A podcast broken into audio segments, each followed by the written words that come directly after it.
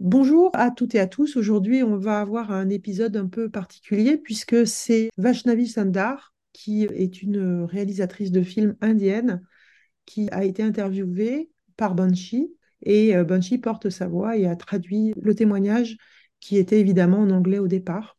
Vous connaissez probablement Vaishnavi Sandar par euh, notamment son œuvre dysphorique, qui est donc un documentaire en quatre parties que vous pouvez trouver euh, sur YouTube que nous citons régulièrement et euh, dont je vous conseille vraiment vivement le visionnage. Et Vaishnavi prépare un nouveau film et elle va nous en parler dans cet épisode. Bonjour et bienvenue sur le podcast Rebelles du genre. Nous sommes des femmes, militantes pour l'affirmation et la protection des droits des femmes basés sur le sexe et donc notre biologie. Le sexe est la raison de notre oppression par les hommes et le genre en est le moyen. Nous sommes les rebelles du genre. Nous observons aujourd'hui avec fureur des hommes qui envahissent nos espaces, agressent nos sœurs, revendiquent nos droits. Conditionnés à la gentillesse et touchés par leur victimisation, les femmes mettent en général un certain temps à comprendre l'arnaque du mouvement transactiviste et commencent souvent par soutenir cette idéologie. Puis elles ouvrent les yeux, constatent sa violence et la refusent. Ce podcast est là pour donner la parole à des femmes qui expliqueront pourquoi et comment elles sont devenues critiques du genre et qui témoignent de leur parcours. Écoutons leurs paroles. Salut, c'est Banshee. J'ai déjà témoigné pour Rebelle du genre et je ne vais pas le faire pour une deuxième fois, mais aujourd'hui, je vais lire les propos de mon amie Vashni Sundar. Elle a écrit un texte en anglais et j'ai traduit ses paroles et maintenant j'ai le plaisir de le lire. Ok, Banshee, est-ce que tu pourrais euh, du coup nous partager le témoignage de Vaishnavi, s'il te plaît? Merci. Je m'appelle Vaishnavi Sundar, j'ai 37 ans, je vis dans le sud de Londres. Mon travail consiste à écrire et à réaliser des films, mais je me consacre à l'activisme à plein temps depuis de nombreuses années. J'ai grandi dans une maison très traditionnelle et stricte. J'ai été initiée au féminisme libéral pendant mes années de rébellion. Après avoir été privée de toute forme d'expression et de pensée, j'ai plongé la tête la première en m'émergeant complètement dans l'idéologie féministe libérale. À vrai dire, à l'époque, je ne savais pas s'il existait un autre type de féminisme. J'ai pensé avoir trouvé ma tribu auprès des femmes m'ayant enseigné la nécessité de battre le patriarcat. Mais ce n'est que rétrospectivement que je me suis rendu compte que ces femmes s'est contenté de porter des chaînes décoratives au lieu de s'en livrer afin que le patriarcat puisse effectivement être renversé. Alors que j'ai chanté joyeusement des slogans féministes libéraux, deux choses me gênaient. Le dictat féministe libéral consistant à qualifier la pornographie et la prostitution de choix. Bien que personne ne semblait avoir d'avis critique sur la question de savoir si cette forme d'esclavage sexuel devait être glorifiée en tant que travail, Personne n'était disposé à me fournir une réponse acceptable. J'ai commencé à m'isoler de ces groupes en ligne, en essayant de trouver des ressources pour mieux comprendre le porno et la prostitution d'un point de vue critique. Pendant mon enfance, j'étais considérée comme déviante dès mon plus jeune âge. J'avais les cheveux courts, j'aimais les vêtements amples en coton parce qu'ils étaient confortables. J'ai détesté les robes et ce genre de vêtements parce qu'ils empêchaient mon hyperactivité. Comme je suis née avec de nombreuses complications respiratoires, ma famille a autorisé ma coupe de cheveux. Heureusement, dans les années 80, l'idéologie de genre n'existait pas. Si cela avait été le cas, j'aurais volontiers abandonné certaines parties de mon corps pour pouvoir fuir la féminité. Cette idée de la facilité avec laquelle j'aurais pu être entraînée dans cette secte m'a profondément affectée en tant qu'adulte. Cette connaissance est la mesure dans laquelle le féminisme dominant s'est dévoyé m'ont isolé une fois de plus. Je me suis à nouveau sentie comme un paria. Heureusement, lorsque j'ai essayé de jeter un regard plus critique sur l'exploitation sexuelle du corps des femmes, j'ai trouvé plusieurs femmes qui disaient que la prostitution n'était pas une question de choix ou que la pornographie n'avait rien de valorisant. La citation de Rachel Morin est restée et jamais gravée dans ma mémoire. Je cite L'hypothèse du choix mène à la conclusion du consentement. À partir de ce moment-là, être critique, voire abolitionniste à l'égard du genre, n'était qu'un tout petit pas pour moi. La consommation des temps de livres sur les méfaits de toute forme d'exploitation sexuelle des femmes, y compris celles perpétrées par l'idéologie de l'identité de genre, le transgenrisme, m'a encouragé à repenser toute ma vie.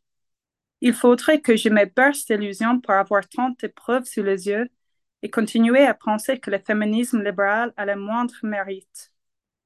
En fait, je me suis convaincue, et je le pense toujours que c'est vrai, que le féminisme libéral n'était qu'un masque sous lequel se cachaient les activistes des droits des hommes.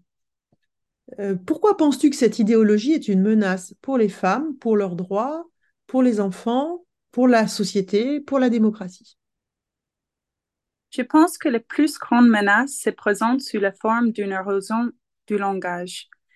Si nous ne disposons pas du langage nécessaire pour décrire nos problèmes, nous ne pouvons pas raisonnablement arriver à une solution.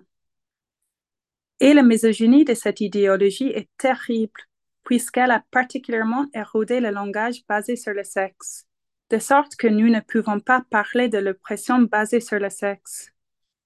Ils veulent éliminer notre capacité à exprimer que nous sommes capables de voir à travers leur misogynie.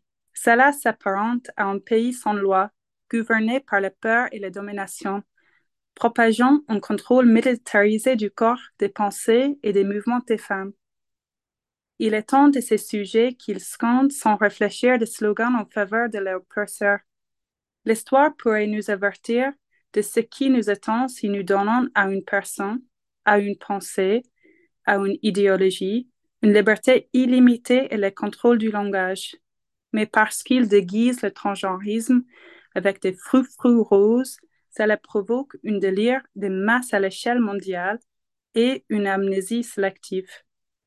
Vaishnavi, qu'est-ce qui t'a décidé à témoigner aujourd'hui euh, sous ta réelle identité? Est-ce que tu as déjà subi des pressions, des menaces? Est-ce que tu te sens en danger? Euh, à cause de tes convictions sur le genre Moi, je ne peux pas rester silencieuse tout en sachant à quoi ressemble l'avenir des femmes et des filles. Je n'ai pas eu l'occasion de me cacher derrière l'anonymat, parce qu'au départ, je ne pensais pas qu'il était si risqué de défendre les droits des femmes. En fait, au départ, je ne pensais pas que mon point de vue sur cette question était explosif. Depuis, j'ai évolué et je suis devenue plus intransigeante sur beaucoup de choses, comme le pronom et d'autres sujets apparemment innocents. Mais lorsque j'ai déclaré que la sécurité des femmes primait sur les sentiments d'un homme, j'étais déjà au pilori, il était trop tard, ou plutôt inutile, de se recroqueviller. J'ai perdu toutes mes opportunités dans ma vie et dans mon pays. Mes films ont été blacklistés. Je n'ai plus de contrats rémunérés. Les sociétés de médias qui m'employaient pour écrire ont toutes mis fin à leur offre. Ils ont cessé de répondre aux emails. Mes films étaient autrefois regardés avec entrée par de nombreux groupes, mais maintenant plus personne ne les fait. J'ai du mal à trouver des gens prêts à collaborer avec moi sur mes films, en raison de ma vision, entre guillemets, fasciste du monde. J'ai perdu de nombreux amis et quelques membres de ma famille aussi. Je m'inquiète moins de ma sécurité que de la nécessité de dire la vérité je ne pense pas me soucier d'autre chose que de défendre les droits des femmes fondés sur le sexe.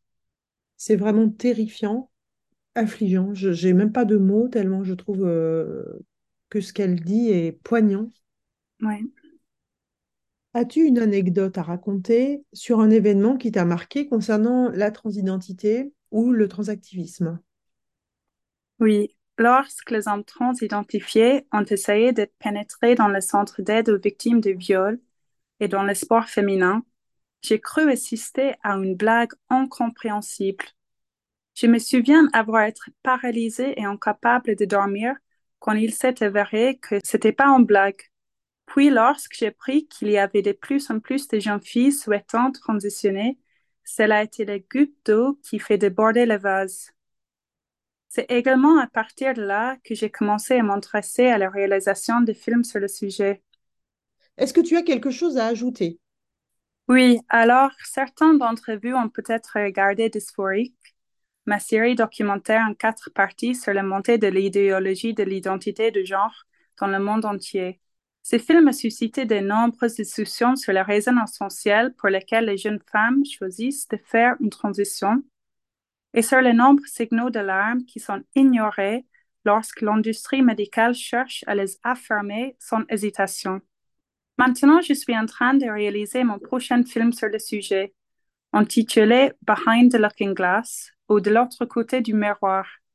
Ce film raconte les vies et les expériences des veuves trans, c'est-à-dire des femmes dont le mari ou le partenaire ont fait une transition. Vous pouvez en savoir plus sur ce film en regardant ses bandes annonces, qui est disponible avec des sous-titres en français sur la chaîne YouTube Le Partage. J'ai également été interviewée par Floraison sur ce film. L'entrevue est disponible sur leur chaîne YouTube.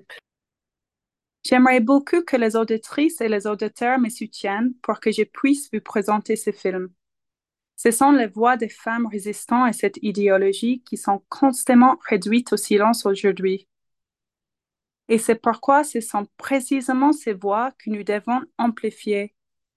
Une fois réalisé, le film pourrait être regardé gratuitement en ligne, tout comme dysphorique.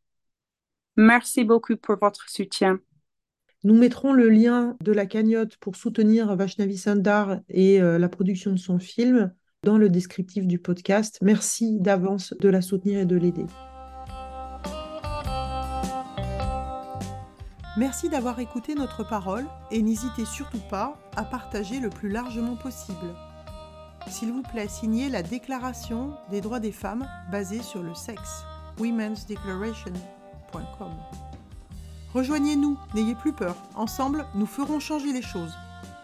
Si vous souhaitez témoigner, contactez-nous. Et à bientôt pour un nouveau témoignage de Rebelles du genre.